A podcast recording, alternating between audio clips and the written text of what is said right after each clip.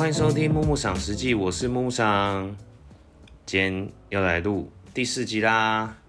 其实就是紧接着第三集后面录的。我就觉得可能下礼拜感觉会很忙，所以我想说，一有想法就赶快来跟大家分享一些心得分享。反正一集我一集就大概是录十几分钟吧，就觉得这个长度好像刚刚好哎。因为我觉得我现在也没办法，就是一个人就是 solo 到可能讲个二三十分钟，好累，那个想法要非常多。我我也不是在开直播啊什么的。那这一集想跟大家分享一间，它叫做它是咖啡厅，但是它它里面有一个很好吃的甜点叫做冰糕。那之所以为什么会知道这间店，其实就是大概在嗯，我记得是大学。或是几年前的时候，其实我那时候特别爱收看一个节目，它是呃瓜吉，大家应该都知道瓜吉吧？他其实有一个个个人频道，就是叫瓜吉啊，就是虽然他是上班不要看的老板啊等等，然后他瓜吉有一个系列叫做《孤独的美食废人》哦，我超爱这个系列。然后听说这个系列现在好像也没有在更新了，听说应该是因为这个是他们早期同事想的企划。然后让瓜吉自己自己去执行，好像有人在网络上有讨论，但是也是因为朋友跟我讲，不然我其实一直都很期待说，哎，哪天瓜吉还可以再录这种，就是有点像是他今天他其实这种系列也有点像是在去吃一个食物带给他的一些感想或回忆，哎，我超级喜欢。其实我为什么会做这个节目，一半以上也是有点受瓜吉的这个节目影响。然后就刚好看到有一集，他就是好像也写什么冰糕啊什么什么，他的标题就有写冰糕什么什么什么。然后，然后他就我就看到说，哎，他就去吃了这间冰糕，好像是以前也是他跟一个情人有约会啊的一个地方。然后之后这间店好像是搬移还是转转移他的呃经营人的的权利这样子。然后我就去吃，我觉得我我记得我第一次去吃啊，第一次去吃是跟一个。我以前的同事去吃，因为他我我有贴这个影片给他看，他也蛮喜欢，啊，我们就去吃。那这个冰糕其实还蛮蛮好吃的，它不是一般的那种我们认为的冰淇淋的那种口感，其实它吃起来就是它带有一点酒味，然后吃起来有点刷刷，就是沙沙的那种口感，然后里面有很多坚果的颗粒，它其实应该有点像是意式冰淇淋，只是又更。更松散一点，因为意式是很浓浓密浓郁的嘛，然后它是比较松散的，松散但是也浓郁的一个甜点，然后我就觉得哇，好特别，我觉得原来这个就是大人系的冰淇淋嘛，那时候我其实心里这样子想，然后后来就其实有时候如果有去这间店在西门，西门的好像是二号出口，它叫 La Gra La Grota，大家应该去爬文一下就知道了。然后我那时候其实要讲这一篇，是不是因为第一次去吃啊？是后来还有还有一次是跟一个一个也是好朋友哦，这个好朋友认识也很有趣，是那时候去呃，我们去我我那时候有一次去那个新庄体育馆打工，反正就是那时候好像棒球场有打工，我就去接，然后就去哎去，反正也没有去过就去看，因为平常也蛮喜欢看一些。就是运动赛事啊等等，想说，哎，那我这次就亲自去自己去体验这个工作这样子。然后那一天还好像还有什么饥饿游戏有在里面录，但我我也很少看这些综台湾综艺节目啊，就是大同小异。台湾综艺节目是大同小异。然后就因缘机会认识了这个朋友，然后后来就是都有在联络这样子。然后那一天就是因为他他就是。他住台中，然后就是有时候会回来台北。他家乡在台北，因为他就是一个呃住住新住在新北，然后不喜欢台北的一个台北人。然后他来他来之后，我就跟他约吃饭，然后吃了我们就想说，哎，好像好像还可以再去哪里坐一下。然后我们就去，我就我就想着想到这间店，我们就我们就坐车过去。然后那天就是他跟我分享了一些一些经验。然后这个这个同朋友很有趣，就是他他那时候交了一个男朋友，然后他怎么交到这个男朋友是用也是用交友软体，但是这个交友软体很特别，好像是用声音来交友。我就觉得哇靠，你看不到对方的脸，你还可以就是跟他聊得这么开心，甚至是还可以在一起，我觉得这这也太特别了吧。那可能这个女生比较在意的是那种相处的感觉吧。我觉得这这也蛮好，就是因为当然每个人喜呃追求的程度啊，或是选择不一样。那我觉得，哎，我就听他分享。然后，但是他这个另外一半那时候，我记得他跟我说，就是他们刚在一起没多久，然后这个男生就是因为工作的关系要去柬埔寨。哇靠，柬埔寨，哎，超级远。然后后面就是好像是因为遇到疫情的关系，所以就是对方也也不可能常回来，或是怎么样，就是去工作。然后我就觉得好酷哦，你到底怎么可以维持所谓的远距离恋爱啊？如果单单讲我自己的话，嗯，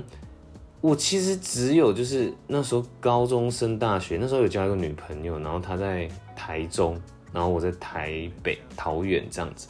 我就觉得这样好远。虽然其实应该说其实蛮算蛮近的啦，因为那我会觉得一个礼拜好像见个一两次就够了嘛。就是如果是这个距离，我我其实那时候也没有想的特别多。但是因为你想，就是学生时期，呃，讲坦白一点，就是烦恼可能没有那么多，你也。不用去太太想其他的事情，你可能就觉得你可能就每天都想见面，每天都想见面这样子。那因为刚好是从呃高中这种非常密集的，就是每天都见得到这个这个同学，这个这个女朋友。那从这个阶段你用到下一个阶段，就是变得拉长到这么远，你就会觉得整个形态都改变。难怪那真是以前都会很多人会说啊，那你下个阶段这个女朋友不会在一起的什么的，所以我就觉得你如果还可以在一起的这些伴侣，就是我们也有些以前的同学哇，真的在一起七八年啊八九年，真的是非常佩服。那我觉得他们应该就是会朝着结婚前进了。那如果有的话，也是恭喜他们。然后就会觉得，我就会反思说，你这么远距离的恋爱，你受得了吗？但我觉得这真的是每个人能接受的程度不一样啊。像这个朋友，就是他可能就是也不一定，他可能就习惯了这么长，就是当然他还是会很常跟这个男朋友聊天啊，什么讲电话啊，maybe 视讯啊，他可能觉得这样子就够了，就是他可能也没有到说特别想要说一定要见到面或是怎么样。我就觉得哦，这种爱情超级伟大，这算是。算是柏拉图式的爱情嘛，就是你也见不到面啊。我就觉得，就算视讯来讲，感觉就是你还是没有真正的见到这个人啊。我觉得还是有一点差差距吧。因为我我就在反思说，如果是我的话，我有办法能接受这么远的距离？何况是比如说像是台中到桃园或台北或或北部的这种距离，我好像就。也没办法，你不觉得就是如果这个这个这样的状态维持久了之后，你就会觉得好像那个感觉会不会就就变了？因为我我也没有去经后后面就是认识的对象也没有这种，我我也没有这种经验呐。那我就会想说，我可不可以接受？但是你看现在，因为大家都要工作，你其实一天下来的时间，你只是只剩下下班吧？啊，下班。好，就假设是七点六七点下班的时间，其实我觉得如果一个礼拜可以有，可能比如说如果有一天假日可以一起相处的话，其实我觉得就还蛮好的。那当然最好是可能我一到五之间可以再陪他一起吃个晚餐啊，我就觉得蛮开心的哎。那如果嗯，当然我觉得如果有一整天的这种行程是可以让两个人的感情更更凝聚吧。对啊，但我觉得就是，这也是主要是要两个人之间的默契啊。如果对方是真的是要无时无刻都要跟你黏在一起，可能甚至是同居啊或等等的，那那可能他就受不了这种远距离的关系。那那时候有一个同一个朋友跟我分享说，他没办法接受远距离的原因，其实就是这个朋友可能对某方面的需求比较大一点，可能。可能短期间远距离是 OK，但是你其实久就是，你就就碰不到啦，对不对？讲讲讲直白一点，因为其实人都会有需求啊，这都合情合理的。但每个人就每个人考虑的点不一样嘛。那其实就是我也去试着去了解每个人的想法到底是什么。那我 我就笑笑跟他说：“哎，如果真的是我的话，我其实很难接受这么远的距离，而且你又看不到他，你你你不会觉得会对这个人有所保保持怀疑吗？你哪知道他真的去干什么，对不对？但是与其你就是有一些人可能会想说啊，你在远远端，那我可能 按一下就是那种，比如说手机不是都会有一些功能是追踪定位吗？”那我就觉得你要在做这种追踪定位，去去看他到底有没有乱跑，那好辛苦。那感觉也是只能用相信来来取代这个远距离的感觉吧。但是如果是真的我的话，我是没办法接受这么远的距离的，因为觉得我我也是很注重，就是可以看到对方啊，或是面对面的这种感觉。对，我就心里想说。你怎么可能可以熬过一年才见几次面的日子？对，言归正传，这间咖啡厅就是推荐给大家，因为我我我蛮蛮喜欢这种，它它就是也不像是一般的这种冰淇淋，但是就是它又有一点酒味，我就觉得就是从从开始出社会后，我以前其实也不不碰任何酒，但是后来就是觉得，哎，酒精稍微可以让你从一种状态中。脱离，但当然也不是不是鼓励大家就是去啊喝很多酒，你一定要多忙多忙。但是至少我会觉得是喝酒聊天是很开心的。